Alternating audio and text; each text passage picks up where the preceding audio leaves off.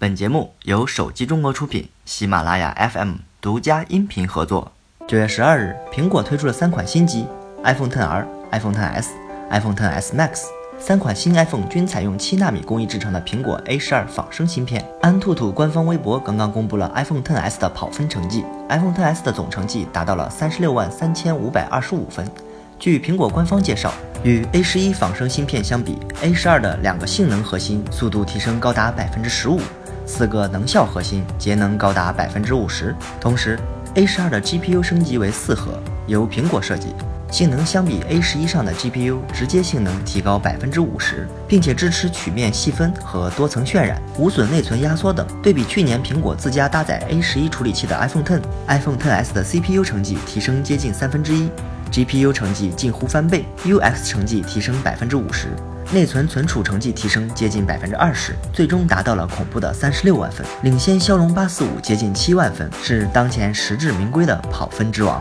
九月十四日下午三点零一分。苹果二零一八年度新品 iPhone XS、iPhone XS Max 在天猫准点开售，仅用二十九分钟就超过了去年 iPhone 新品在天猫 Apple Store 官方旗舰店首发全天的销量。其中金色双卡双待版 iPhone 销量最高，即使本次 iPhone XS 最便宜版本的售价高达八千六百九十九元，但购买热度依然不减。看来大家虽然嘴上嫌弃新款 iPhone 价格不厚道，但身体却很诚实，早早就为信仰充值了。继二零一零年《我的奋斗》和二零一四年《生命不息，折腾不止》，罗永浩个人第三本书《创业在路上》于九月四日在锤子科技官方商城正式上架，售价为五十八元。和另外两本书不一样的是，《创业在路上》完整记录了锤子科技 CEO 罗永浩六年创业历程。如果你是一个锤粉，那么给你的爱豆老罗打 call 的机会来了。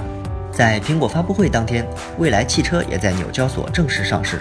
每股六点二五美元的发行价，也是此前蔚来汽车给出的定价区间最低价。虽然经历了上市首日跌破发行价的低谷，但是次日蔚来汽车便迎来了高达百分之九十的股价暴涨。最终截至收盘，蔚来汽车股价暴涨五美元，报价十一点六美元，涨幅达百分之七十五点七六。这使市值一百一十九点零二美元的蔚来汽车达到了一个全新的高度，而其创始人兼 CEO 的李斌身价则顺利的突破百亿人民币。这也让大家看到了新能源汽车行业的希。望伴随着十三日凌晨苹果秋季新品发布会的结束，全新的 iPhone XS 系列产品以及 iPhone XR 将迎来上市热潮。从目前的市场预定情况来看，新款 iPhone 又将接起一场销售盛宴。目前有消息指出，苹果现阶段认为 iPhone XR 将会更受消费者喜爱，以至于苹果在中国的加工厂富士康郑州园为 iPhone XR 配备了二十七条生产线。iPhone XR 的生产线每小时能够生产五百九十台手机，每天生产时间大概为十九小时。这样计算下来，